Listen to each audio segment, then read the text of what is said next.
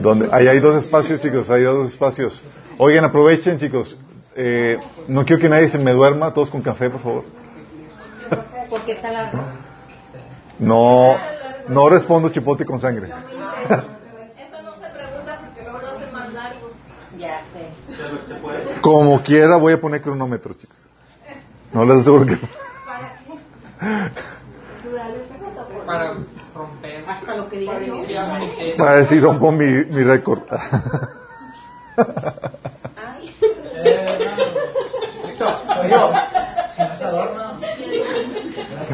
ok, vamos a orar. Eh, ¿Estamos también en el fijo, Javi? En el fijo también. Órale.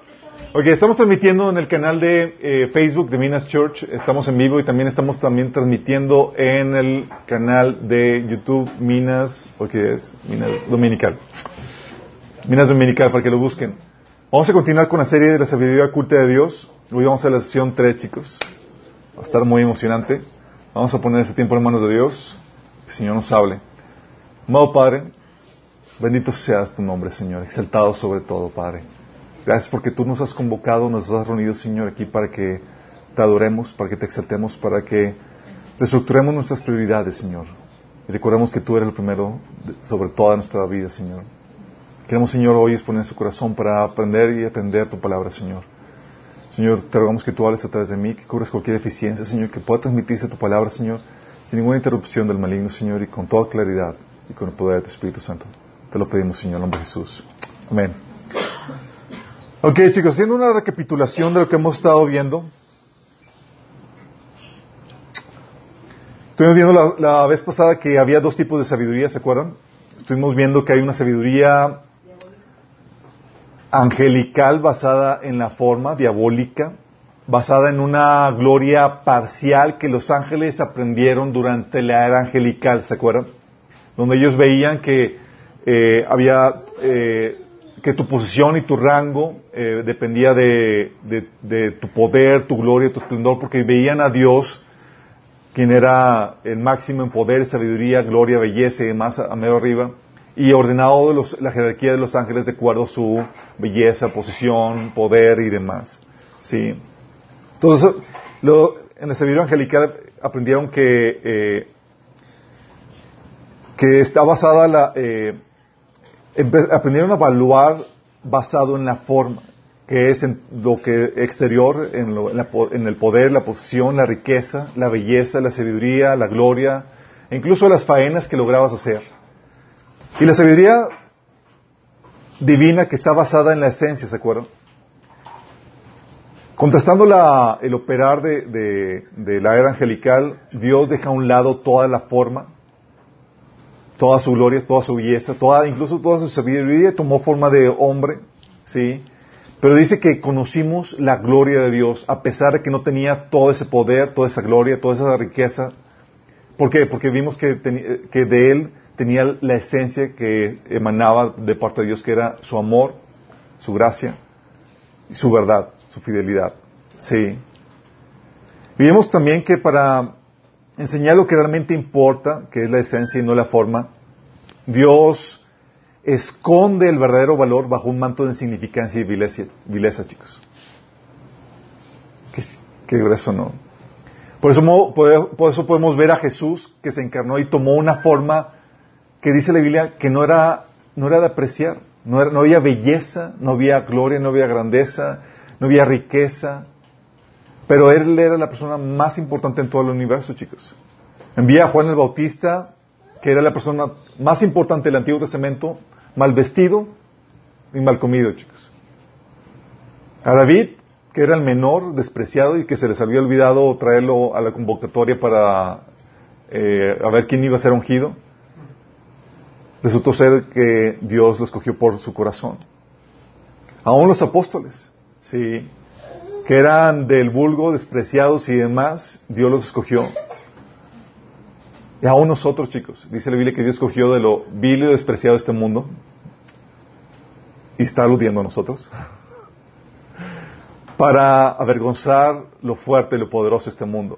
Por eso también ves a la iglesia de Filadelfia en el Apocalipsis, que era la iglesia pequeña, débil, pero alabada por Dios por su fidelidad. O la iglesia de Esmirna, que era la iglesia pobre, perseguida, emproblemada, pero alabada a Dios porque también estaba permaneciendo fiel hasta la muerte.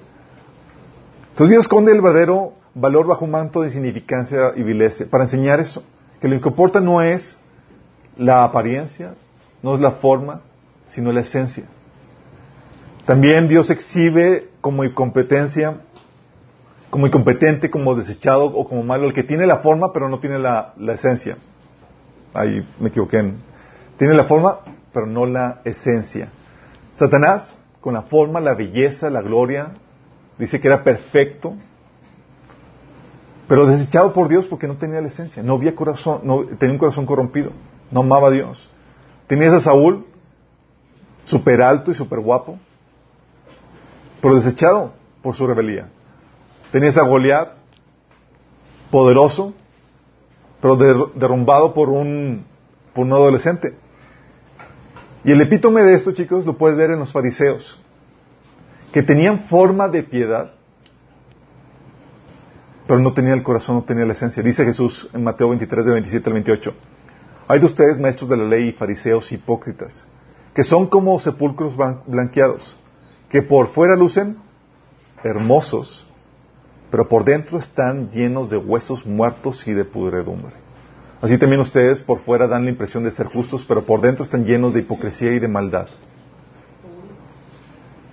¿Te das cuenta el contraste entre la apariencia, entre la forma y la esencia?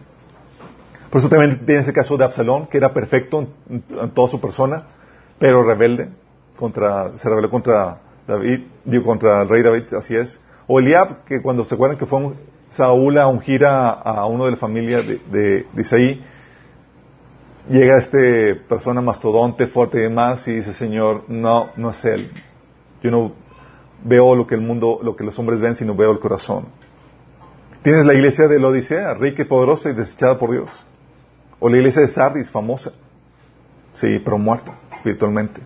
Y aún el anticristo, fuerte, poderoso, aclamado como invencible por el mundo, pero hijo del diablo que va a llevar a miles de destrucción, chicos. Lo interesante caso es que solo aquellos que pueden ver a través de la apariencia hacia la esencia pueden descubrir los tesoros de Dios. Qué heavy, ¿no? Por eso Jesús decía, hey, no juzguen según las apariencias, sino juzguen según el justo juicio. Porque si tú juzgas de acuerdo a las apariencias, te vas a perder las riquezas de Dios. Y si juzgas de acuerdo a las apariencias, no vas a estar advertido de los engaños del enemigo. ¿Por qué crees que utiliza el enemigo para engañar a la gente?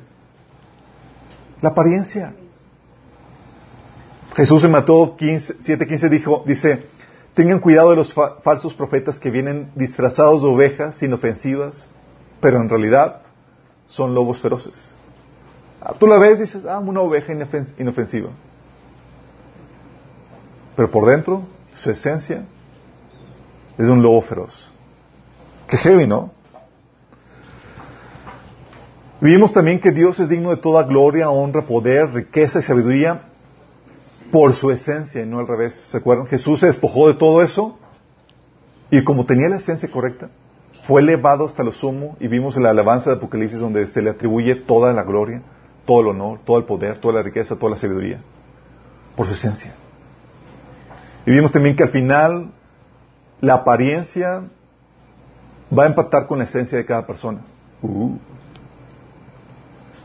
Entonces, la verdad no sabemos ahorita quién es quién, sino hasta el final, cuando empate eso. Sí. Vimos ahí, por eso, que Jesús, dice Pablo que somos eh, enterrados en debilidad, somos muertos en debilidad, pero somos resucitados en poder. Y Satanás, que estaba en poder, fue arrojado hasta el abismo, sí, destruido. Y eso nos lleva a la temática de hoy, chicos, el pecado del orgullo y la vanagloria, la arrogancia, y comenzamos con el enemigo. Uh. Así que entramos a ver el caso de la vanagloria de Satanás. Tienes el caso de que Satanás era el modelo de perfección, chicos. Sí. Y él tenía la problemática de que se creyó mejor, se creyó el más valioso por la forma y no por la esencia. Es lo que dice Ezequiel 28 del 12 al 19. Dice, tú eras modelo de la perfección, lleno de sabiduría y de exquisita belleza.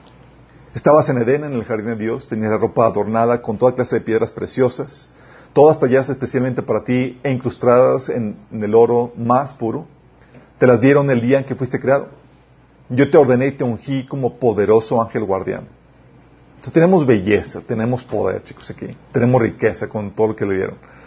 Yo te ordené y te ungí como poderoso ángel guardián.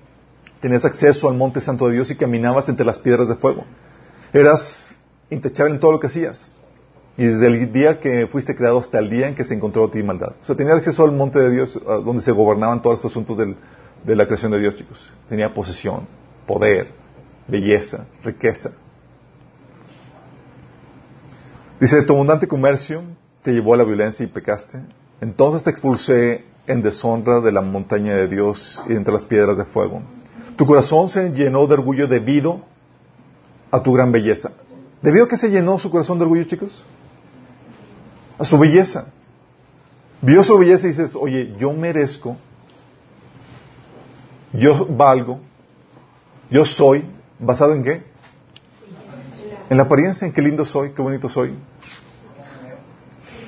¿Cómo me quiero? Dice, tu corazón se llenó de orgullo de acuerdo, debido a tu gran belleza. Tu sabiduría se corrompió a causa de tu amor por el esplendor. Vio su esplendor y dijo, wow. Sí. Entonces te arrojé al suelo y te expulsé, te expulsé, te expulsé a la mirada curiosa de los reyes. Profanaste tus santuarios con todo, con tus muchos pecados y tu comercio deshonesto. Entonces hice brotar fuego de, tu interior y te consumió. Te reduje a cenizas en el suelo a la vista de todos los que te miraban. Todos los que te conocían se horrorizaron por tu destino. Has llegado a un final terrible y dejarás de existir. Tienes aquí a un querubín que se creía lo más, se creyó lo mejor, lo más valioso, por la forma. Vio su forma, vio su belleza, vio su atributo y dijo, wow, soy lo mejor aquí y merezco. Como quería ser semejante a Dios,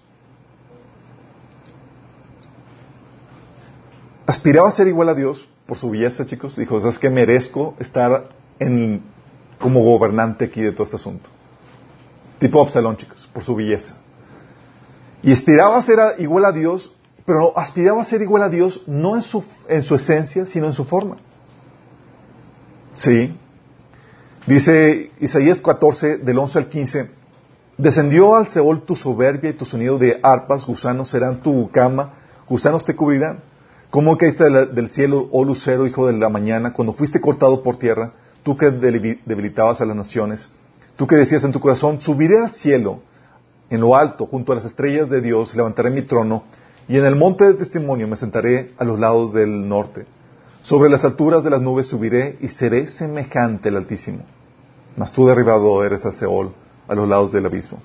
Fíjate, está hablando de que quería poner su trono y ser semejante al Altísimo. Porque él se había envanecido creyendo que él era lo mejor de acuerdo a su forma. Y este fue el primer pecado, chicos. El pecado de orgullo.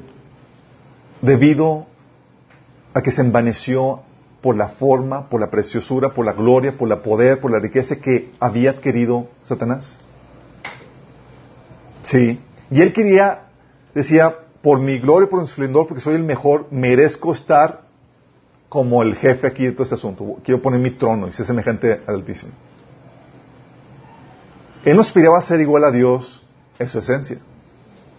Él estaba basando todo su juicio, igual que los ángeles que le siguieron, en base a la apariencia. Por eso, Pablo, varios milenios después de ese episodio, dice acerca de los liderazgo. Dice que los líderes no deben ser un no deben de ser un recién convertido, no sea que se vuelva presuntuoso y caiga en la misma condenación que cayó el diablo. ¿Por qué? Oye, te ponen en una posición alta y demás, y tú piensas que vales más por tu posición. Igual que quién? Que Satanás. ¿Por qué, chicos? Porque el orgullo basa su sentido de valía en cosas incorrectas. Me creo mejor, me, digno de amor, de aceptación, de gloria, de competencia en base a mi belleza, a mi gran sabiduría, a mi alta posesión o mi rango, a mi poder, a mi gran habilidad o mi gran riqueza, debido a mi gran esplendor, o incluso las grandes obras que hago.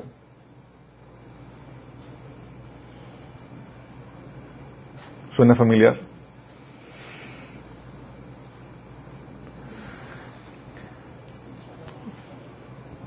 Se basa en las apariencias. Te crees mejor por la misma situación en la que Satanás se creyó mejor. Por la misma situación, por las apariencias.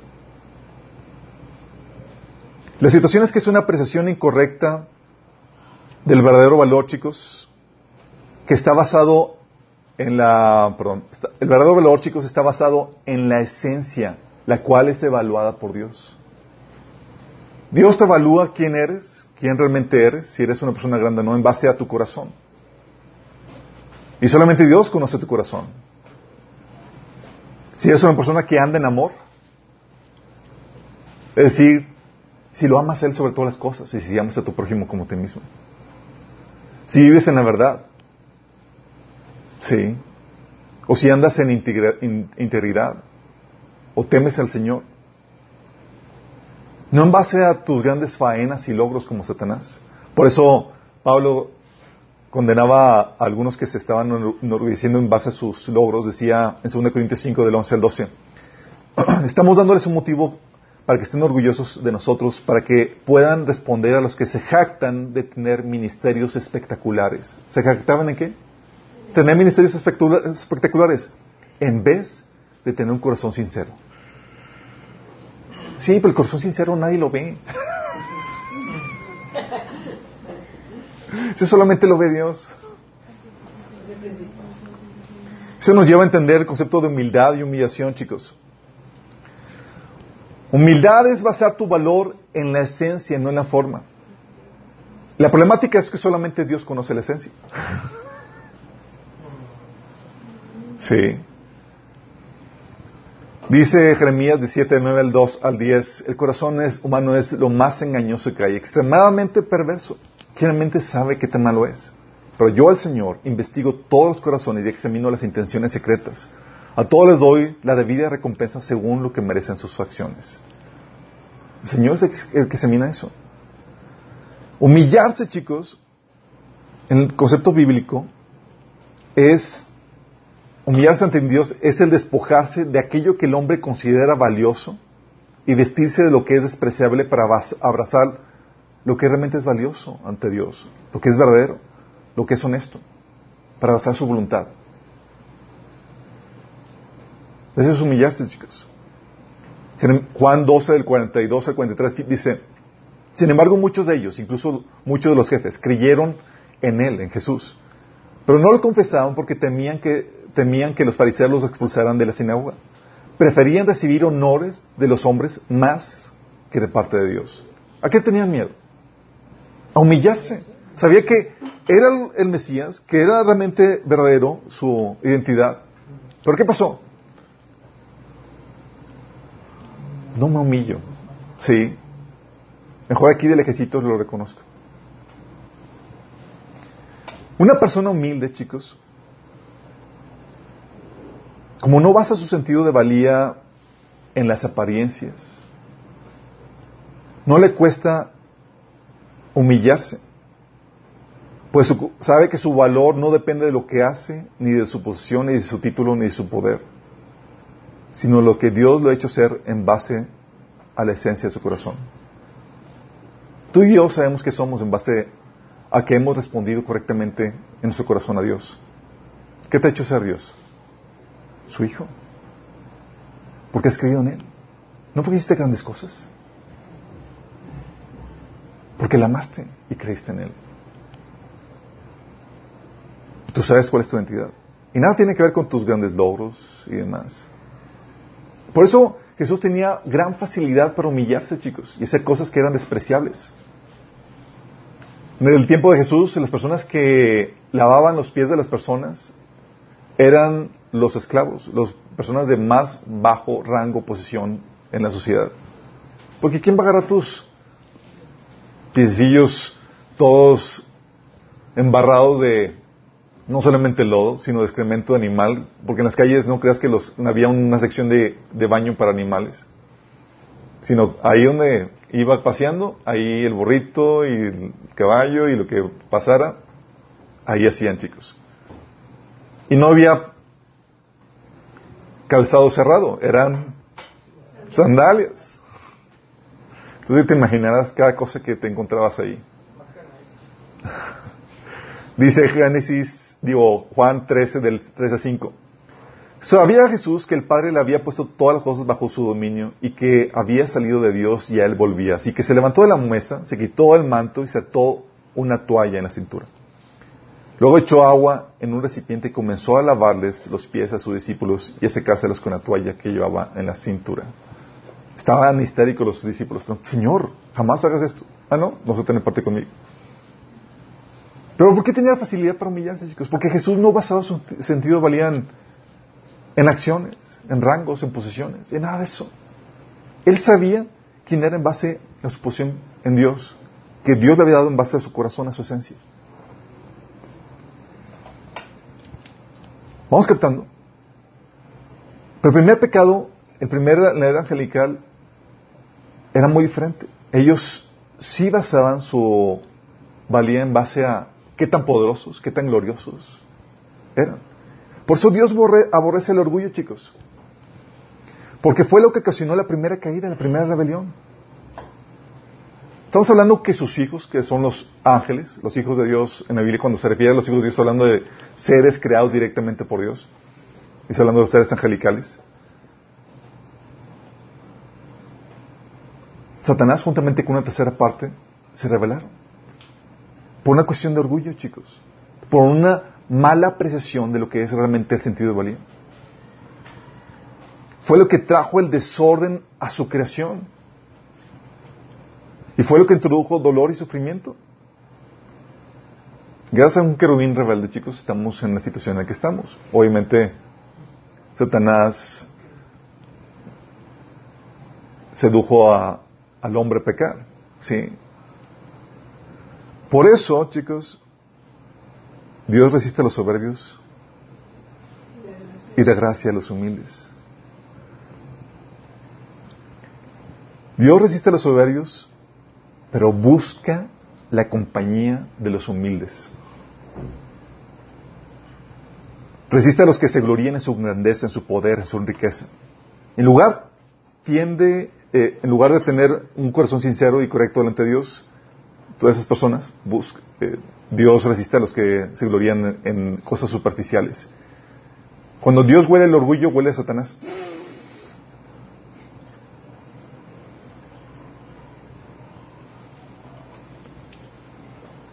Pero en cambio, cuando vuelve humildad, chicos, se siente Dios atraído. Dice Isaías 57:15. Porque lo, porque lo dice el excelso y sublime, el que vive para siempre, cuyo nombre es santo. Yo habito en un lugar santo y sublime, pero también, es lo que dice, habito en un lugar santo y sublime, pero también con el contrito y humilde de espíritu, para animar al espíritu de los humildes y alentar a los corazón, al de corazón, el corazón de los quebrantados. ¿Dónde habita el Señor? con el contrito y humilde de espíritu, chicos. Dios se siente atraído. ¿Y sabes qué? Ahí donde hay humildad, ahí voy a estar.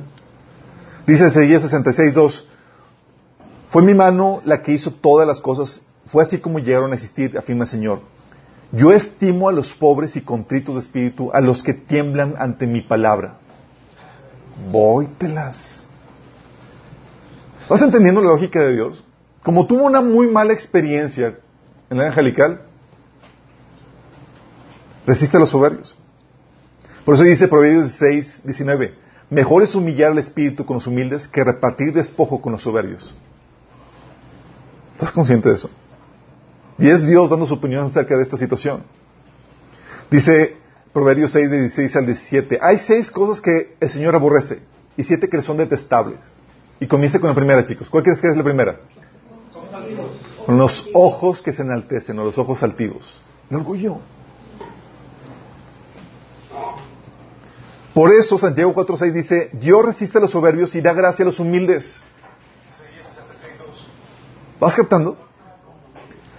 Esto te explica, chicos, por qué cuando Jesús cuando nació Jesús, Dios invitó a los pastores, a los viejitos y a los gentiles despreciados.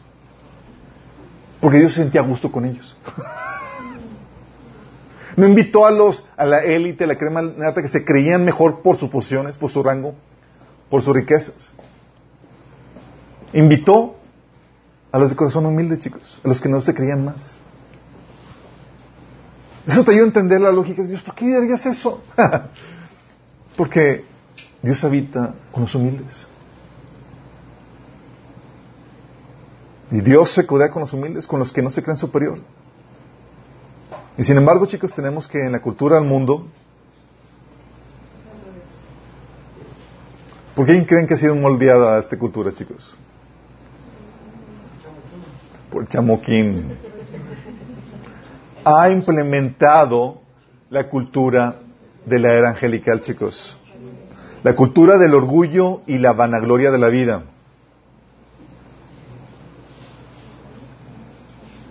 Lo que todos buscan, chicos, el orgullo y la vanagloria de la vida. Dice 1 Juan 2.16, porque el mundo ofrece un intenso deseo por el placer físico, un deseo insaciable por todo lo que vemos, y el orgullo de nuestros logros y posesiones. Luego dice, nada de eso proviene del, Padre, sino que viene del mundo. ¡Qué heavy! ¿Por qué? Porque el mundo te, como está se maneja en base a la cultura, digo, en base a la cultura angelical, te dicen que tú vales en base a lo que tienes, a cómo te ves, a tus propiedades, a lo que has logrado, ¿o no? Y te hace sentir menos si no tienes nada de eso. ¿De qué cultura creen que viene eso? De la primera era angelical. Por eso, Pablo, tratando de persuadir a, los, a, los, a la iglesia de, Corintios, dice, le repito, que nadie me tenga por insensato, pero aun cuando sí me consideren, de todos modos recíbanme para poder jactarme un poco. Al jactarme tan confiadamente, no hablo como quisiera el Señor, sino como con insensatez. Y ahora entiendes por qué cuando Pablo dice, oye, pues tú y yo podemos presumir nuestras credenciales con toda facilidad, pero dice Pablo, eh, así no habla uno en el Señor, ¿sí? sino habla un insensato. Oye, pero en el mundo sí se maneja. Es insensatez para Dios. Dice, ya que muchos se ufanan como lo hace el mundo, yo también lo haré. Y empieza con su listado. Pero dice, se ufanan, presumen, como que como lo hace el mundo. Porque esa manera como se maneja el mundo. ¿Sí? Por eso, cuando venimos de del mundo para a Cristo, comenzamos con una etapa de inmadurez donde nos seguimos evaluando, nos seguimos, considerando en base a la vanagloria y el orgullo de, de nuestros logros, posiciones, rangos, etcétera. Y es un nivel de inmadurez. Por eso dice Pablo en 1 Corintios 3, del 3 al 4, mientras hayan ustedes celos y contiendas, ¿no serán inmaduros? ¿Acaso no se están comportando según criterios meramente humanos? Y cuando habla de criterios meramente humanos, está hablando de esta forma de pensar mundana, moldeada por el, el ángel de las tinieblas. Dice, cuando uno afirma, yo sigo Pablo, y otro, yo sigo Polos, no es, por, no es porque están actuando con criterios humanos, porque en base a qué juzgas. Ah, pues es mejor aquel, es mejor aquel. Dice Pablo, estás, operando bajo el, paradigma de este mundo. ¿Sí? Por eso dice Pablo al final de ese capítulo, así que no se jacten de seguir a un líder humano en particular. O sea, no te van a glorias porque sigues a tal, porque no, es el operar de, de Dios. De hecho, chicos, ¿sabes qué hace Dios? Para contrarrestar este error que lleva el orgullo, hace de la humildad la condicionante para acceder a su reino. Sin ella, no entras.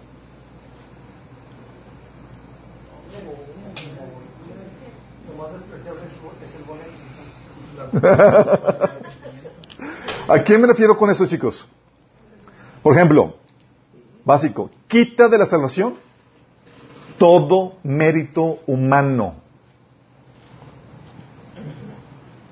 De hecho, los que buscan obtener la salvación en sus propios méritos son desechados por Dios. ¿Estás consciente de eso? Por las. Los que se apoyan en sus propios méritos, los que se esfuerzan en ser bien portados para ser aceptados delante de Dios, van directo al infierno. Escucha, Romanos 10 del 1 al 4. Amados hermanos, el profundo deseo de mi corazón y mi oración a Dios es que los israelitas lleguen a ser salvos. Yo sé que ellos tienen un gran entusiasmo por Dios, pero es un fervor mal encausado, pues no entienden la forma en que Dios hace justas a las personas ante Él se niegan a aceptar el modo de Dios y en cambio se aferran a su propio modo de hacerse justos ante Él, tratando de cumplir la ley. Ese tratar de cumplir la ley, chicos, es tratando de ser buenas personas. Sin embargo, Cristo ya cumplió el propósito por el cual se entregó la ley, y como resultado, todos los que creen en Él son hechos justos a los ojos de Dios. ¿Todos los que qué? Creen en Él. Solamente con creer no hiciste nada más que creer en Él. De hecho, los más desobedientes, paganos y rebeldes resultaron ser los salvos, chicos. Dice Romanos 9 del 30 al 33, ¿qué significa esto? Aunque los gentiles no trataban de seguir las normas de Dios, fueron hechos justos a los ojos de Dios y eso sucedió por medio de la fe. ¿Es consciente de esto?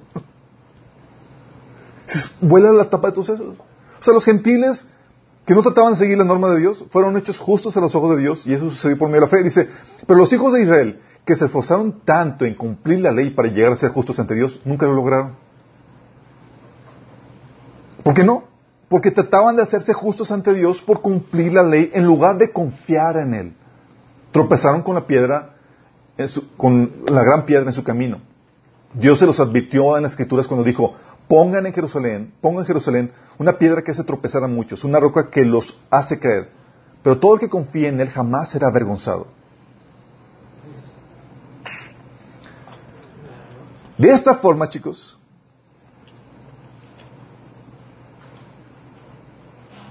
de esta forma, chicos, Dios quita la jactancia. Dice Romanos 3 de 27 a 28. ¿Podemos entonces jactarnos de haber hecho algo para que Dios nos acepte? No. Porque nuestra libertad de culpa y cargo no se basa en la obediencia a la ley, está basada en la fe. Así que somos hechos justos a los ojos de Dios por medio de la fe y no por el obedecer la ley. Qué ¿no? Dice Efesios 2, del 8 9, porque por gracia ustedes han sido salvados por medio de la fe. Esto no procede de ustedes, sino que es el regalo de Dios, no por obras, para que nadie que se jacte, se gloríe. ¿Por qué? Porque tuvo muy, muy mala experiencia, hijos, dice el Señor. Sí, tuvo un querubín que se jactaba. Y a ti te voy a vacunar contra eso. ¿Vas captando? ¿Por qué? Dices, ¿cómo puede, a gente le, le, cae shock de que, de que, la gente que se busque, que busque portarse bien para agradar a Dios se vaya al infierno? Pero no entienden lo que dice Romanos 11:32, que dice, Dios ha sujetado a todos a la desobediencia con el fin de tener misericordia de todos. Todos están, han fallado, dice la Biblia que no hay justo ni uno solo. Pero cuando tú te evalúas en base a tu propio estándar o comparándote con otros, siempre te vas a sentir que eres una buena persona. Siempre va a haber una persona peor que tú. Pero cuando te comparas al estándar de Dios, todos salen reprobados. Todos salimos reprobados. Amén.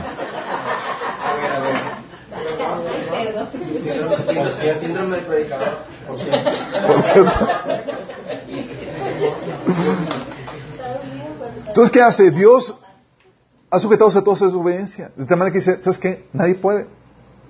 Y por más ganas que le, eches, por eso, por eso cuando los discípulos dijeron, cuando vieron que el joven rico, que era bien portado, súper justo y demás, que había decir todos los mandamientos, se, alejó cuando Dios dijo, vende todo lo que tienes y, sigue. Y Jesús le dice, qué difícil es que los ricos entren en el reino de los cielos. Es más fácil que un camello entre por el ojo de una aguja. Una hojita. Y los discípulos, entonces, ¿quién va a ser salvo? Y Jesús voltea con ellos y le dice, ah, está bromeando. No. Está diciendo, para el hombre es imposible.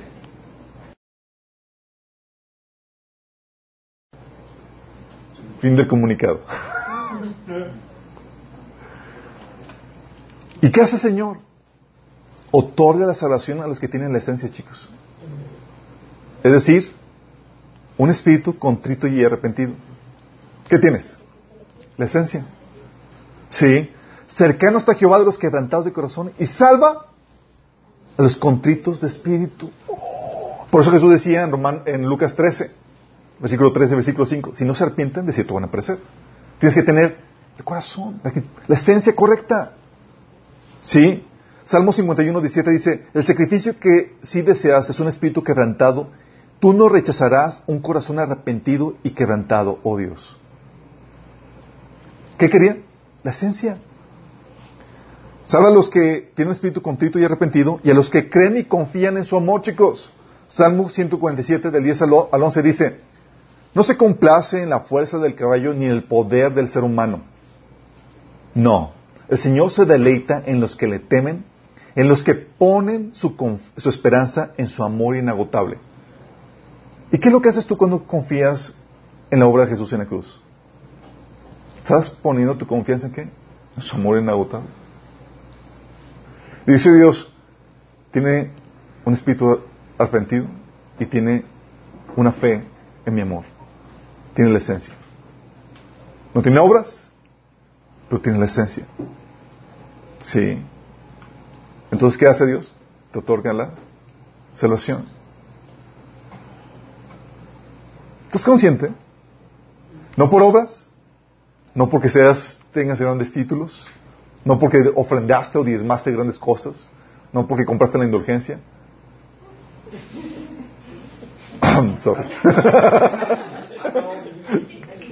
cough, cough. Por eso Dios está buscando, chicos, no a los de, no a los más guapos. Ah. Sorry.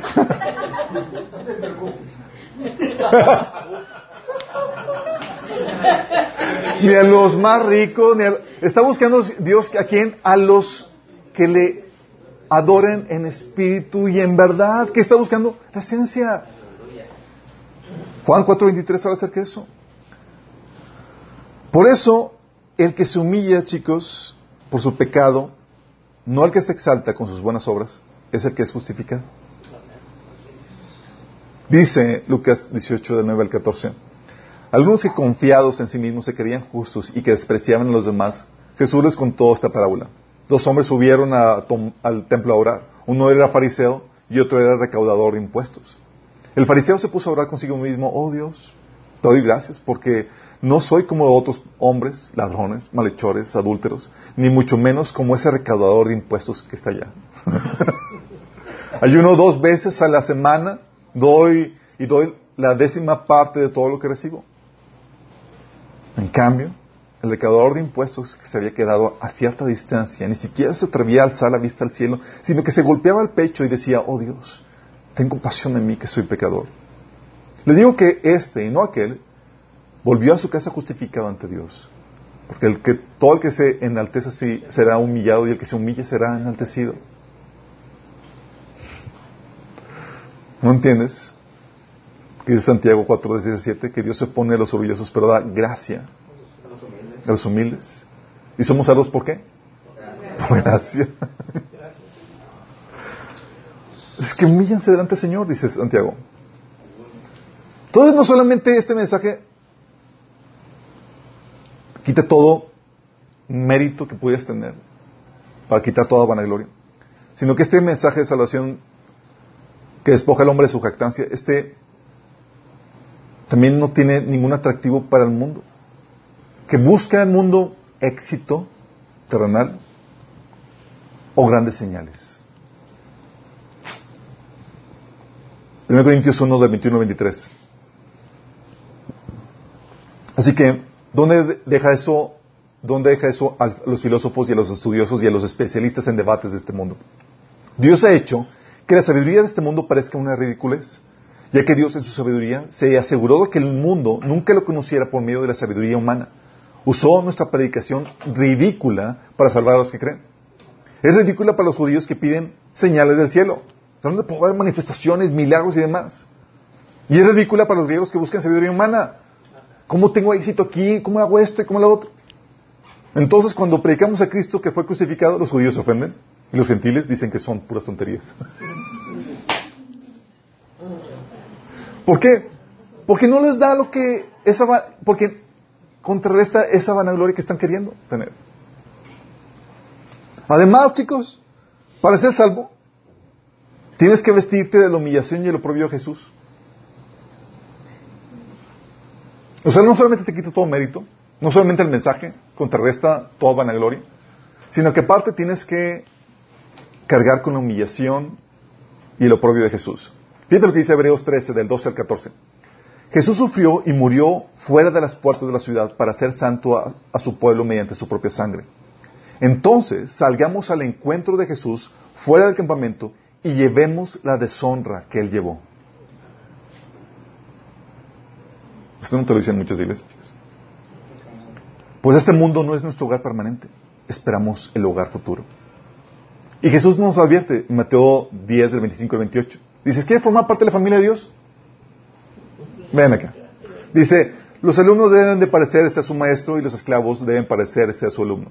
Si a mí, el amo de la casa, el jefe de familia, me han llamado príncipe de los demonios, a los miembros de mi casa los llamarán con nombres todavía peores.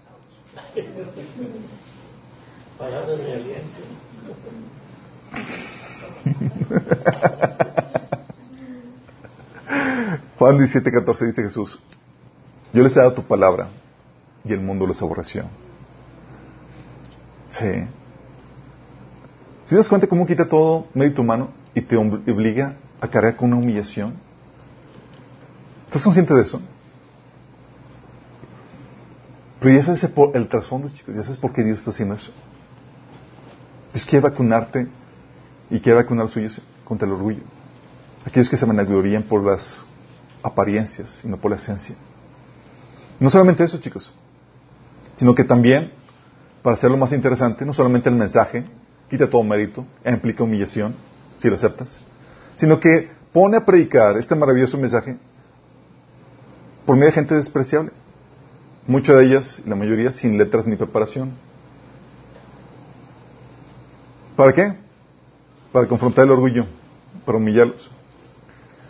Hebreos 4:13 dice, los gobernantes, al ver la osadía con que hablaban Pedro y Juan, y al darse cuenta que eran gente sin estudios ni preparación, quedaron asombrados y reconocieron que habían estado con Jesús. Era gente que, de vulgo, chicos, sin estudios ni preparación. Llegan con ellos, ¿a qué seminario fuiste? Porque tienen sus escuelas, chicos.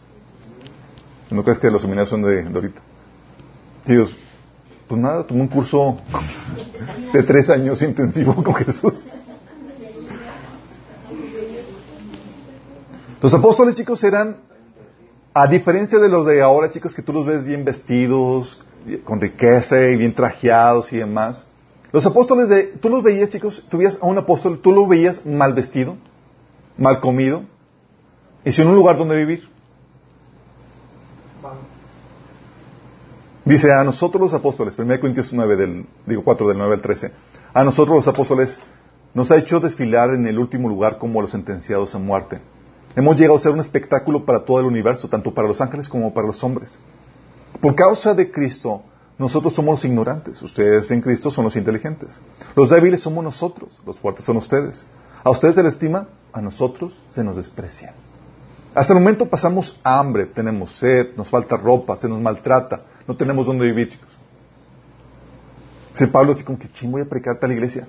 Timoteo, consígueme un traje. No tenemos, bueno, pues así, a ver si nos, si nos aceptan. Si con estas manos nos matamos trabajando, si nos maldicen también bendecimos. Si nos persiguen nos soportamos. Si nos calumnian los tratamos con gentileza. Se nos considera la escoria de la tierra, la basura del mundo. Y así está el día de hoy. Tú veías a un apóstol y dices, oye, no dabas un cinco por él. Mira lo que decían los apóstoles de, los de los miembros de la iglesia de Corintios, a quien Pablo evangelizó.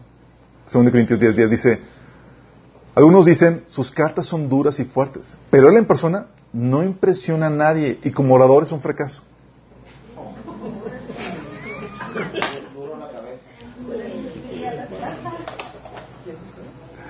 ¿Estás consciente de la... De, tú veías una voz y no veías así, wow, qué tremenda predicación. Y sin embargo, tú tenías que sentarte a escuchar cátedra a los pies de ellos, gente sin vulgo, desechada, mal vestida y demás, para obtener la vida eterna. ¿Para qué, chicos? ¿Por qué Dios hizo esto? Para confrontar el orgullo de la gente. ¿Te acuerdas el, ciego una vez, el, que, el ciego de nacimiento, que empezó a dar sus conclusiones, revelación de parte de Dios en cuanto a quién era Jesús, y dio su opinión a eso, y los fariseos se ofendieron? ¿Y cómo reaccionaron? Dice el ciego, sabemos que, eh, digo, dicen los fariseos, sabemos que a Moisés le habló Dios, pero de este hombre no sabemos ni de dónde salió. Ahí está lo sorprendente, respondió el hombre, el ciego. Que ustedes no sepan de dónde salió y a mí me haya abierto los ojos. Este estaba sacando conclusiones. Conclusiones, conclusiones buenas, sí. Sabemos que Dios no escucha a los pecadores, pero sí a los piadosos y a quienes hacen su voluntad. Jamás había oído de alguien que haya abierto los ojos a, un, a, a uno que nació ciego. Si este hombre no viniera de parte de Dios, no podría hacer nada. Estaba concluyendo bien, ¿no? Ellos replicaron, tú naciste sumido en pecado, ¿nos vas a dar lecciones? Y lo expulsaron. ¿Por qué? Porque te humilla, chicos, tener que sentarte ante alguien que ante los ojos del mundo, ante el rango y la posición, ante es menor que tú. Te humilla. Y no solamente eso, sino que también causa humillación con la gente con la que te vas a estar juntando. Porque tal vez vengas tú de buena cuna y demás, pero la mayoría de la gente que Dios llama es de lo insignificante y despreciable de este mundo. Dice 1 Corintios 1 del 26 al 28, hermanos, consideren su propio llamamiento. No muchos de ustedes son sabios según criterios meramente humanos, ni son muchos poderosos, ni muchos de noble cuna. Pero Dios escogió lo insensato del mundo para avergonzar a lo sabio y escogió lo débil del mundo para avergonzar a los poderosos. También escogió Dios lo más bajo y despreciado y lo que no es nada para anular lo que es, a fin de que en su presencia nadie pueda jactarse. Entonces, mensaje feo, canal de distribución feo, la audiencia fea.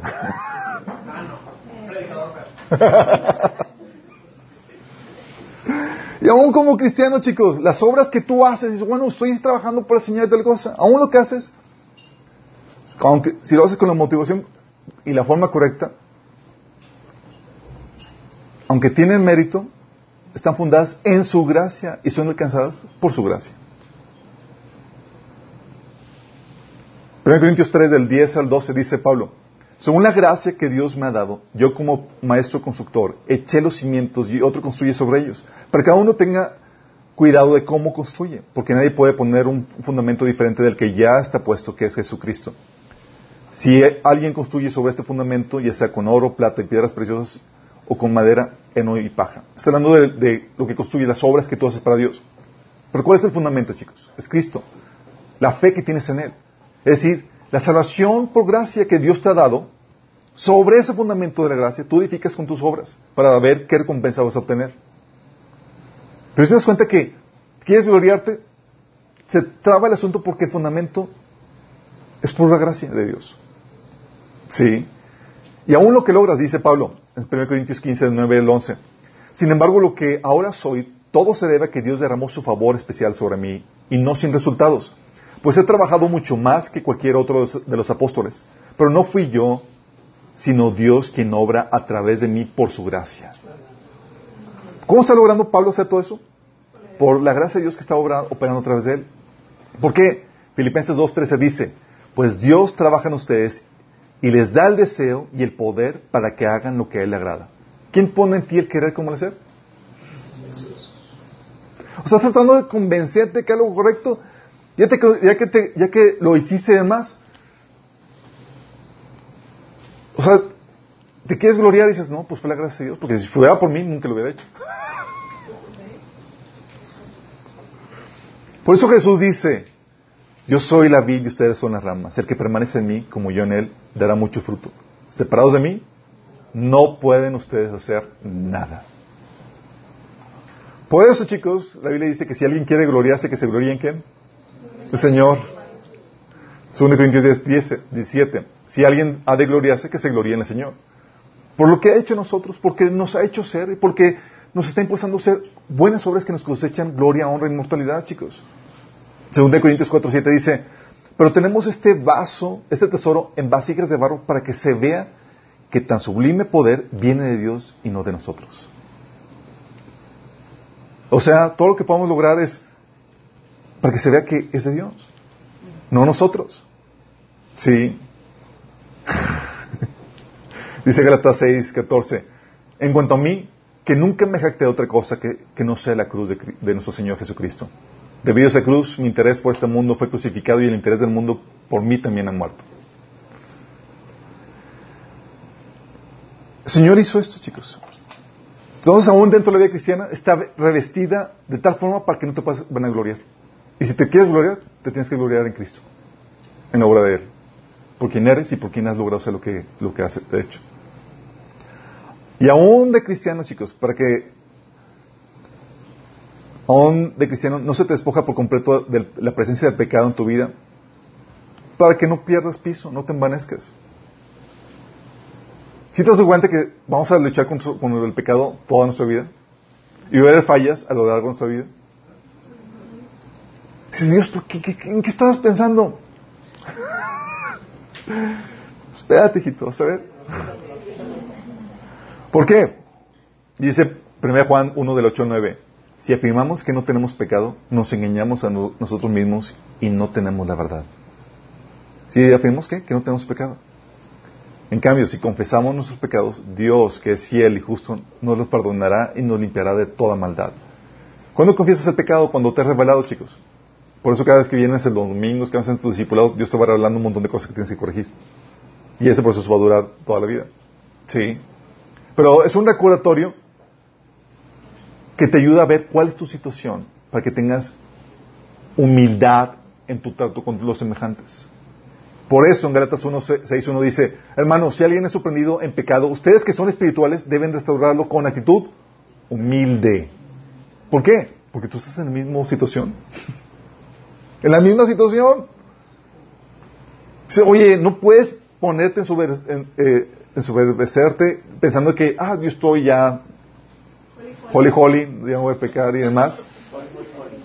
Sí, y el hermano pecador ahí que cayó. No. De hecho, dice en Galatas 6.1, dice, cuídense cada uno porque también pueden ser tentados, en el sentido de que no estás exento. De hecho, el autor de Hebreo dice que el sumo sacerdote puede ser paciente y misericordioso con los que son débiles y están descreídos, porque él está sujeto a las mismas pasiones, a las mismas problemáticas, a las mismas debilidades. Y tú y yo estamos en la misma situación. Y Dios permite eso para revestirte de humildad. Por eso cuando hay situaciones donde ya, te, ya empiezas a despreciar al hermano porque cayó en algún pecado, Dios, Dios dice, a ver, hijito, vamos a, a, a, quitar un poquito la mano de la gracia, que es lo que te mantiene de pie, para que recuerdes que es por la gracia que estás firme. Sí. Que está firme, mire que no caiga. Y al contrario, chicos, dice, así, dice la Biblia,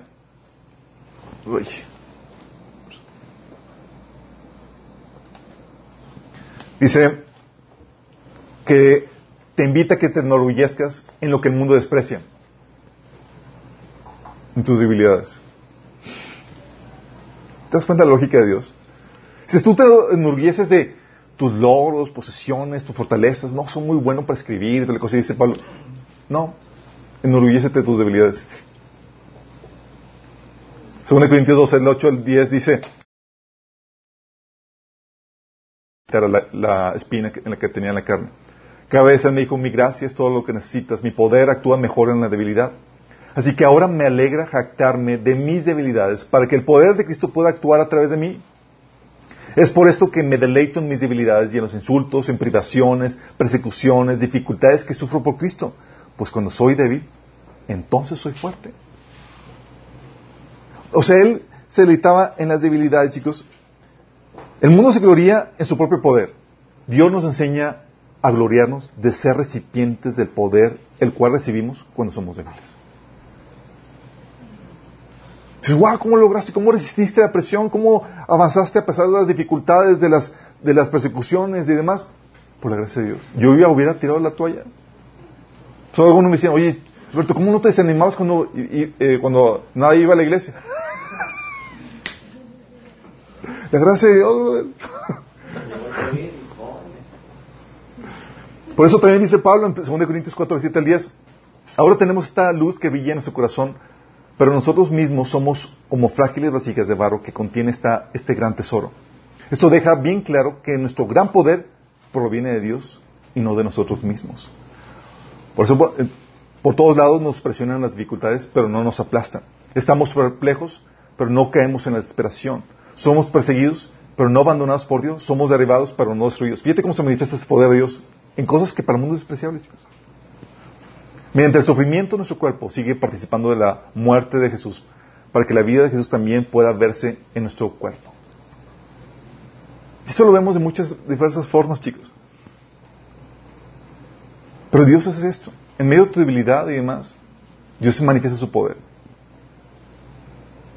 Gente que dice, oye, ¿dónde sacas tú los estudios y demás? ¿No fuiste a un, a un, seminario, ni, ni una escuela, ni nada? Es para que se manifieste que es el poder de Dios. De hecho, alguien decía, un chavo de joven, decía, tú, qué tú bien fácil, Berto. Tú nada más entras a la página de Minas Church y sacas ahí el estudio.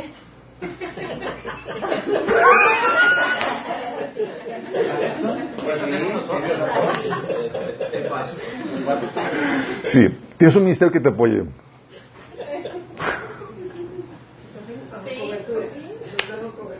¿Por qué hace Dios, chicos? de hecho, es algo que, he platicado con Jorge. ¿Saben? Es evidente que, que, hago, trampa en el sentido de que no soy yo el que lo hago. Sino en el sentido que es la gracia de Dios que me permite hacer todo esto. No fui al seminario ni, ni tuve grandes estudios para hacer esto. Pero es evidente que es la gracia de Dios, que se manifiesta en vasos en, el medio de la debilidad. Por eso, chicos, también, para aunar el sentido de humildad y humillación, Dios revela sus secretos, sus gemas de sabiduría y conocimiento, chicos, a los más insignificantes. Qué Dios esconde cosas de los sabios instruidos, chicos. ¿Sí sabías? Hay cosas que dices, no, tú tienes mucho estudio y demás, sí, pero hay, orgullo. O sea, vamos a esconderlo esto de ti. Dice Mateo 11:25. En aquel tiempo Jesús dijo, te alabo, Padre, Señor del cielo y de la tierra, porque habiendo escondido estas cosas de los sabios e instruidos, se las has revelado a los que son como niños. ¿Quiénes? Los que son como niños. Nota, no que los sabios e instruidos o eruditos no aprendan o no sepan nada, chicos. Pero hay cosas que son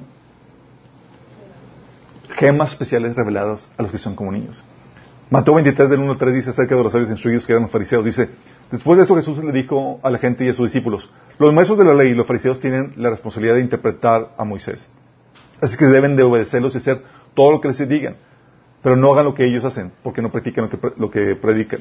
Está diciendo, tienen conocimiento y te pueden instruir, pero las gemas del, conocimiento, de la sabiduría de Dios, no las tienen ellos. Tú puedes alcanzar cierto conocimiento con tu esfuerzo. ¿Por qué crees? No depende del que quiera ni del que corre, sino de Dios que tiene misericordia. Por eso, ¿te acuerdas? A este Pedro, que no tenía ningún conocimiento, revelación, así mucho conocimiento de la Biblia, Mateo 16, 17 dice, Dicho eso, tú, Simón, hijo de Jonás, le dijo, porque no te lo ha revelado ningún mortal, sino mi Padre que está en el cielo, cuando se le reveló la identidad del Mesías. Ni los fariseos, con todo el conocimiento, podían identificarlo, pero este neófito, sin mucho conocimiento, vino a la revelación de Dios. Por eso dice Jesús, dice Pablo en 1 Corintios 1.20, ¿dónde está el sabio? ¿Dónde está el erudito? ¿Dónde está el filósofo de esta época? ¿No ha convertido Dios en locura la sabiduría de este mundo? Los reyes con todo su conocimiento, nomás no captan, no entienden, se les va. Porque es una revelación que proviene por su espíritu, el cual se recibe por la fe y no por esfuerzos, chicos. Según de Corintios 2, del 10 al 13, dice que nosotros hemos, el Espíritu, hemos recibido el Espíritu de Dios para que sepamos lo que Dios nos ha concedido. Y ese Espíritu tú lo recibes por medio de la fe.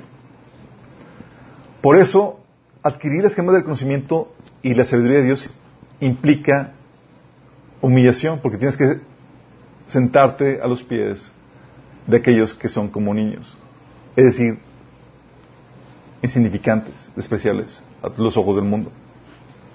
Por eso dice Pablo en 1 Corintios 3, 18, que nadie se engañe. Si alguno de ustedes se cree sabio según las normas de esta época, hágase ignorante para que así llegue a ser sabio. Por eso nos orilla a humillarnos, chicos. Dice Mateo 18 del 1 al 4. En ese momento los discípulos se acercaron a Jesús, a Jesús y le preguntaron, ¿quién es el más grande en el reino de los cielos? Él llamó a un niño y lo puso en medio de ellos. Entonces dijo, les aseguro que menos que ustedes cambien y se vuelvan como niños, no entrarán en el reino de los cielos. Por tanto, el que se humille como este niño, será el más grande en el reino de los cielos. ¿Vas captando la lógica? ¿Ya? Esto implica despojarnos de todo sentido de valoración que vaya de acuerdo al mundo, las apariencias, chicos, y vestirnos de la humillación que implica el obtener la sabiduría, la salvación y la gloria de Dios. Su obra, su mensaje, sus mensajeros, su formato, son un filtro para, para colar a los orgullosos y doblegar el orgullo del hombre.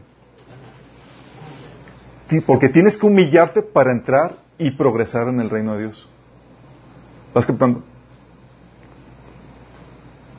¿Cómo qué casos, chicos? Puedo mencionarles. Tú puedes ver el ejemplo en tu misma persona, chicos. Tú, sin renombre, ni fama, ni título, ni rango, se te ha encomendado compartir el tesoro más grandioso. El mensaje de salvación. Y Dios lo puso en ti, en ese recipiente. Compartir el Evangelio entre tus amigos y familiares y conocidos. Dices, oye, ¿tú qué título eres? ¿Dónde estudiaste? ¿Qué seminario? Soy autodidacta. o en mi caso, chicos, me fascina lo que Dios hace. No tengo títulos, ni nombramientos, ni tengo el reconocimiento, al contrario. He sido rechazado. Y algo que yo me quejaba a Dios era, Señor, ¿por qué me revelaste estas cuestiones a mí, de diferentes temáticas? Yo literalmente me quejaba con Dios. Dice, Señor, ¿por qué, hace, ¿por qué no revelárselo a alguien que ya tiene las multitudes, tiene la plataforma, tiene esto? O sea, mejor dáselo a alguien más, te equivocaste. Obviamente, Dios no se equivoca, estás consciente. Pero preguntar a Dios por qué, entendí su sabiduría. A Dios no le interesa la multitud, sino confrontar el corazón desviado del hombre para que pase de la sabiduría de Satanás a la de Dios. Pone gemas de del conocimiento en personas insignificantes como yo, chicos. Para confrontar a los orgullosos. Para humillarme a mí y a mi esposa, pues tenemos que suplicar a la gente que reciba este gran tesoro. Por favor, velo. Tenemos que hacer eso. Y no lo hacemos porque, ah, sí, escuchen nuestra plataforma. Es, hemos visto los resultados. Y mi esposa y yo tenemos que, es que es, humillante tener que decirle a la gente, eh, ve el estudio. Y, lo da mi esposo. Y es como que... Es humillante tener que suplicar a gente que reciba este gran tesoro. Así Dios humilla al expositor y humilla a los oyentes vacunándolos contra el orgullo, porque tienen que sentarse a los pies de alguien significante para escuchar sus enseñanzas. Vas captando la lógica de Dios, es perfecto. Pastores han rechazado mi mensaje porque no, no tienen la presentación adecuada, chicos. Hay muchas risas, te ríes por todo y bla, bla, bla. Sí. No se te entiende lo que dices. O por tener la edad que tengo. Una vez un pastor dijo, ¿quién eres tú para, para escribir esto? Aquí yo de 22 años. En ese entonces, ahorita ya no, chicos.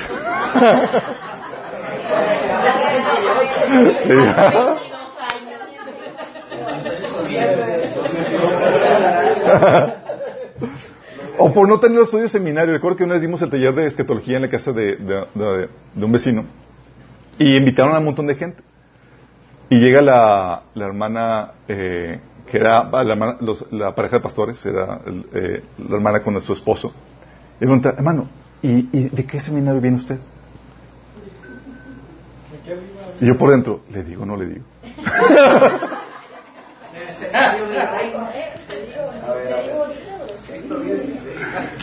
Dice, dice, de ninguno, ¿no estoy en seminario? No.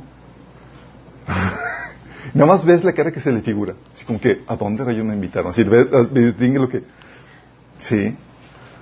Por eso también, créanme chicos, me emociona lo que Dios nos enseña y nos revela. Y algo que me duele mucho son que no puedo invitar a mis contemporáneos con los cuales yo crecí en el Evangelio. ¿Por qué crees? ¿Qué tiene él para enseñarme? Yo crecí con él, somos de la misma, de la misma generación. ¿Me explico? Dios viste esto de significancia porque venir aquí tendría que sentarse a aprender de alguien que consideramos, que nos consideramos igual. Pero Dios es majestuoso. Todo lo viste, lo hace de tal forma que tenemos que forzosamente humillarnos todos. Nos vacuna contra el orgullo. Yo tengo que suplicar, eh, ¿cómo es con, mi taller? ¿Ya lo escuchaste? Y ¿con qué? qué? Sí. Publicamos algo en, en- Facebook y demás, ahí tienes el pastor Wannabe. es humillante. Sí. Pero Dios hace esto y pone el escenario y la, forma para poder filtrar, para que, tengas, para que te tengas que humillar. En el formato no atractivo para el mundo. Ya se platicaba la situación cuando lle- invitamos a, invitamos a, una pareja, porque obviamente manda los, los- las aplicaciones y no veían dónde era y demás, y, tenemos podcast y pa- tenemos finta. y llegaron y nada más se quedaron viendo así como que se dieron cuenta que era una casa.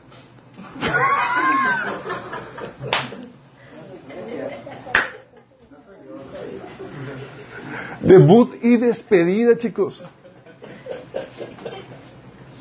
Sí.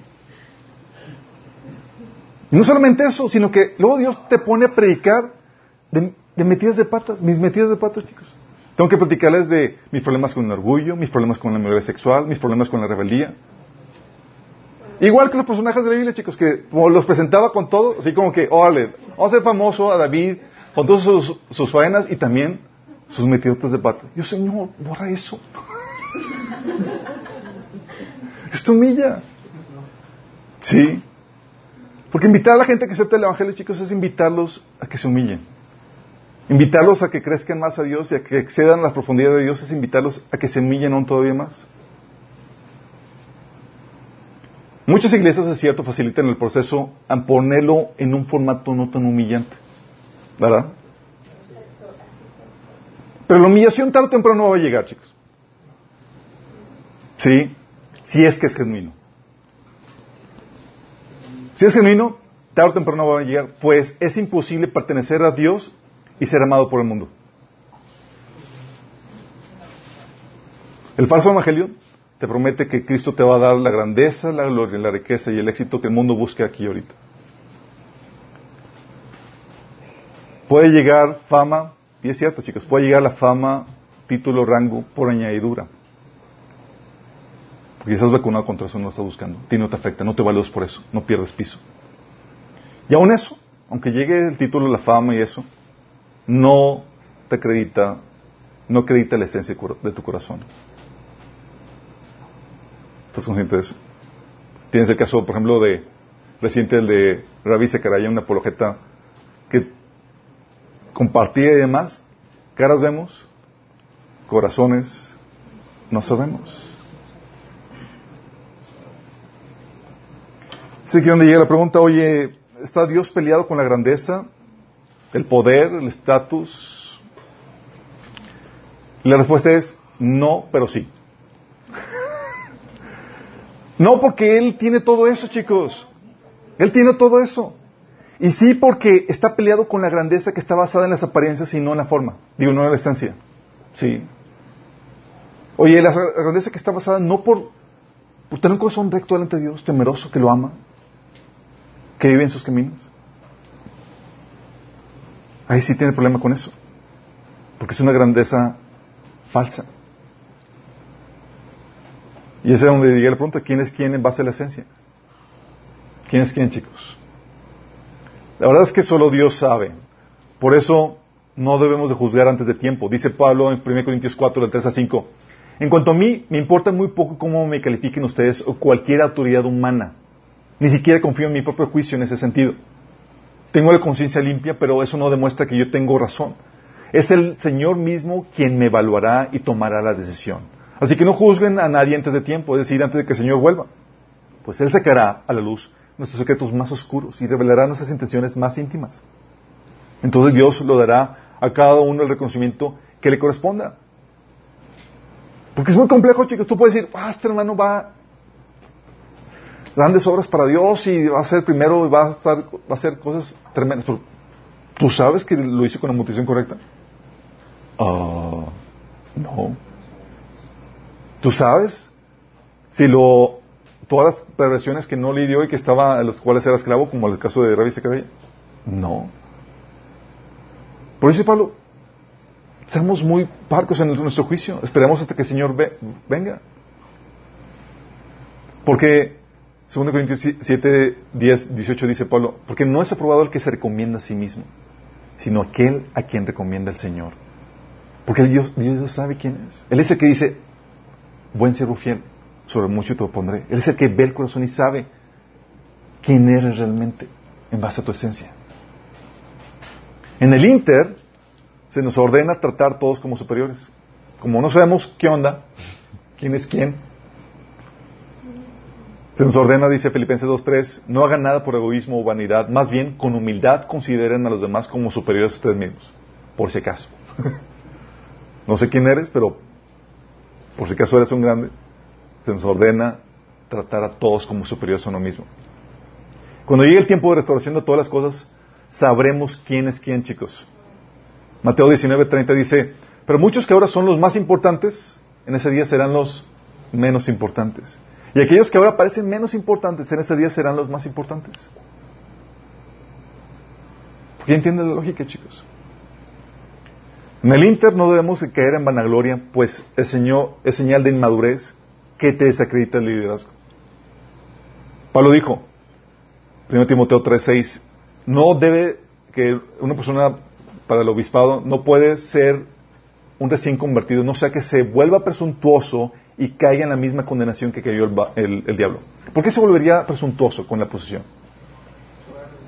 Porque piensa que su valía va por la posición, título, rango, todo lo que Satanás creyó. O sea, tan pronto te crees superior por la posición que recibes, te has envenecido y queda demostrado que estás desacreditado por el liderazgo. Operas bajo la sabiduría de Satanás, no la de Dios. Las personas que se envanecen por eso. ¿Estás consciente de eso? ¿Cuántos no están descalificados por el liderazgo, chicos?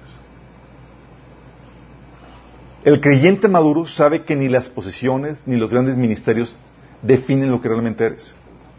Como decía Pablo, dice, le escribe en 2 Corintios 5, del 11 al 12, que para que tengan que responder los que se jactan de tener ministerios espectaculares en vez de tener un corazón sincero.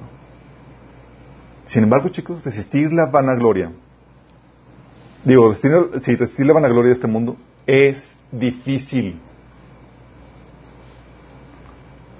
Aún con todo el entendimiento de Pablo, Dios tuvo que darle una ayudadita. Dice Pablo, 2 Corintios 12, del 7 al 9. Para evitar que me volviera presumido por estas sublimes revelaciones, una espina me fue clavada en el cuerpo, es decir, un mensajero de Satanás para que me atormentara. Tres veces le rogué al Señor que me la quitara, pero Él me dijo, te basta con mi gracia, pues mi poder se perfecciona en la debilidad. Por tanto, gustosamente haré mi, más bien alarde de mis debilidades para que permanezca sobre mí el poder de Dios. Pregunta, chicos. ¿Cuál era la problemática que él, por cual se le dio la, la, espina? Para que no se volviera presumido. ¿Por qué? Por las revelaciones que había recibido. La vanagloria en base a qué? A lo que, a lo que tienes, a la posición, al estatus. Aquí, como recibí muchas revelaciones, yo, Pablo, Imagínate, años de, con toda la madurez, años de compartir el Evangelio, puedo perder piso. puedo evaluarme en base a las apariencias y no a la esencia. Y para Dios ayudarme y recordarme, ¿qué crees? Me dio una espina. Porque chicos, ves gloria y crees que es digno de adoración. Vemos grandes misterios y dices, oh, guana, guana. Ves grandes cosas y dices, oh, my goodness. Sí, eh, deslumbra y tendemos a, la, devoción por eso. Así como Juan vio la gloria del ángel y ¿qué hizo? Se postró y sabía que no tenía, sabía que no debe de cometer idolatría. Y tú y yo sabemos que no debo jugar, jugar base a las apariencias. No puedo vanagloriarme por, por mi posición, estatus de revelación, el conocimiento, riqueza, nada de eso. Pero a veces lo ves, wow, soy bien chido.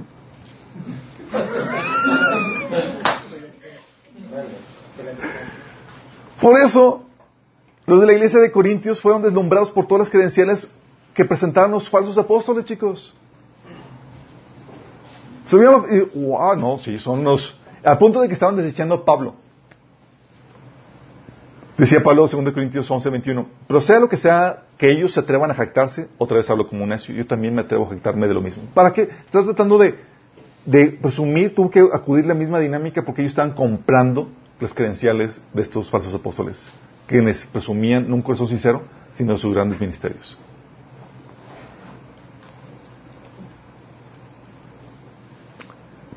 Por eso, chicos,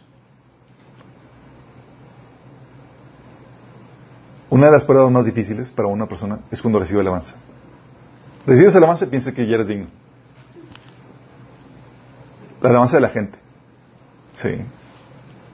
Dice Proverbios 27, 21, dice, el fuego prueba la pureza del oro y de la plata, pero la persona es probada por las alabanzas que recibe.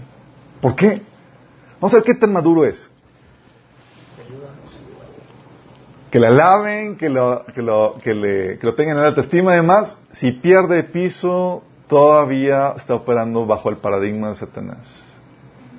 La vanidad. La vanidad. Se cree mejor por lo que ha hecho, sus logros o lo que la gente ve, y no por el corazón. ¿Vamos captando? Sí. Por eso, para compensar eso, se nos recomienda gloriarnos en nuestras dificultades y debilidades que vivimos en Cristo. Así compensa la gloria que se te atribuye y demuestras un corazón aprobado delante de Dios, pues pones atención en la esencia. Según Santiago 1, del 9 al 10, dice, los creyentes que son pobres pueden estar orgullosos porque Dios los ha honrado. Los que son ricos deben estar orgullosos de que Dios los ha humillado. ¿cómo? El pobre que se enorgullezca en la honra que Dios le ha dado y el rico en, la humillación que Dios le ha dado. Porque cuando habla del orgullo por la alta dignidad que Dios nos ha dado, es Dios que nos ha dado, nos ha hecho reyes y sacerdotes para que reinemos con Él. ¿Un poco no?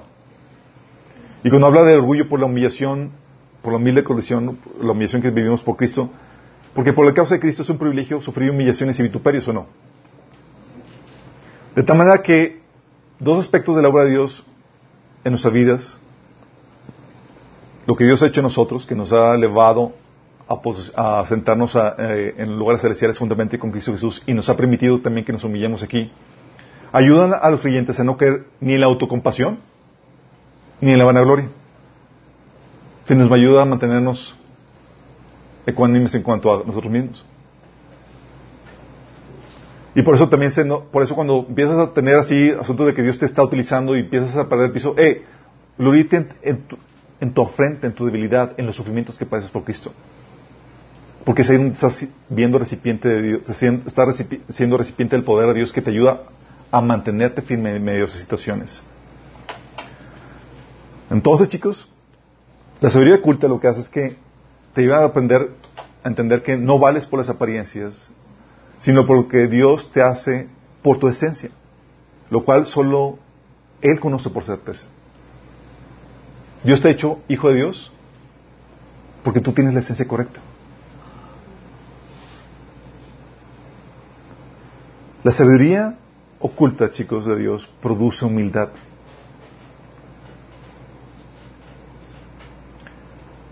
Entonces no juzgamos en base a las apariencias. Acuérdense lo que dijo Jeremías, el corazón es engañoso. ¿Quién lo va a conocer sino Dios? Jeremías 17, 9 al, al 10. Y como nadie conoce el corazón, sino solamente Dios, por eso dice Pablo, Dios conoce a los que son suyos.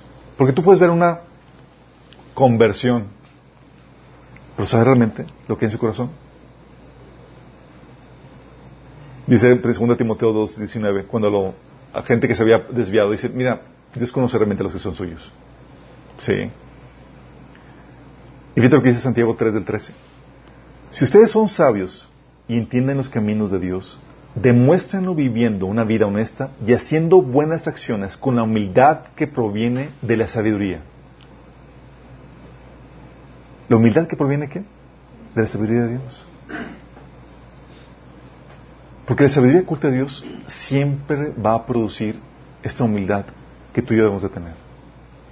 Si tú operas, si tú pierdes piso, si tú te crees mejor, superior a los demás, es porque estás superando bajo el paradigma de Satanás. Por eso, tenemos de juzgar en base a la, a la esencia del corazón. Porque ¿quién conoce la esencia sino solamente Dios? Por eso en lo que son peras o manzanas, debemos de tratar a todos como si fueran superiores a nosotros mismos. Y humillarnos, porque no sabemos cuál es nuestra posición realmente ante Dios. ¿Captamos? Quiero terminar con una oración, chicos, siendo un llamado a las personas que nos están sintonizando, que no han entregado su vida a Cristo. ¿Sabes? El Señor dejó el cielo, dejó el trono para venir y ese ser humano para sufrir la condena que tú y yo merecimos por nuestros pecados. Señor te ama demasiado. Quiere darte la vida eterna, perdón de pecados. Y es algo gratuito que te da por su pura gracia, por el amor que siente por ti. No tienes que hacer nada más que arrepentirte, tener la actitud correcta y la fe de que Jesús es Dios que se hizo hombre y que murió por ti en la cruz y que resucitó para darte la vida eterna. Si crees esto y quieres arrepentirte, dice la Biblia que si invocas el nombre del Señor serás salvo. Invocarle significa pedirle la salvación. ¿Quieres que déjame guiarte en esa oración? Cierra tus ojos y dile, Señor Jesús, al día te pido que me perdones mis pecados. Reconozco, Señor, que hasta el día de hoy he estado haciendo mi voluntad, siguiendo mis propios caminos. Pero el día de hoy me arrepiento. Y me entrego a ti, Señor, para hacer tu voluntad. Yo creo que moriste por mí en la cruz y que resucitaste para el perdón de mis pecados. Yo hoy, Señor, te acepto como mi Señor para que gobiernes mi vida y mi Salvador para que me salves. Sálvame, Señor. Dame tu Espíritu Santo y el perdón de pecados. Te lo pido. Si hiciste esto genuinamente, dice la Biblia que pasaste del reino de las tinieblas al reino de, la luz. Y tienes que manifestar el fruto de, de esa verdadera conversión. ¿Cómo? Empezando a leer, la Biblia. Guardate que vienes de una persona, de ser una persona que no le importa la voluntad de Dios a una persona que le interesa ahora sí la voluntad de Dios y quiere obedecerla. Entonces, que empezar a leer, a leer la Biblia desde el Nuevo Testamento. Tienes que congregarte y ser discipulado. Contáctanos si quieres que te apoyemos con eso. Y todos los demás chicos, ¿cómo andamos con nuestro operar? ¿Estamos juzgando? ¿Te crees mejor por lo que tienes, lo que haces, lo que has logrado? El Señor quiere vacunarnos a todos contra la vanagloria. Quiere que seamos humildes. El Señor nos enseña su sabiduría, la sabiduría oculta para este mundo, para enseñarnos lo que realmente vale. Vamos a ver. Amado Padre Celestial, gracias Señor porque tú nos enseñas que la verdadera sabiduría produce humildad, Señor. Gracias porque nos has mostrado el error de la sabiduría angelical, Señor, que produce orgullo. Porque se basa, Señor, en las apariencias. Porque se basa, Señor, en los rangos, posiciones, riquezas, todas esas formas y cosas superficiales, Señor, pero no en el corazón. Oh, Padre, que podamos tener un corazón que te agrada, Señor. Que podamos tener el sello de aprobación que solamente tú das, Señor. Porque de nada sirve, Señor, la alabanza de la gente, ni la aprobación que ofrece la gente, sino la que tú das, Señor, porque tú conoces quién es quién, Señor. Conoces el corazón de cada persona y das a cada quien lo que se merece, Padre. Que podamos vivir en humildad, Señor, tratando a nuestros prójimos como superiores a nosotros mismos, Señor. Porque no sabemos, Señor, quién realmente es delante de tus ojos. Te lo pedimos, Señor, en nombre de Jesús. Amén.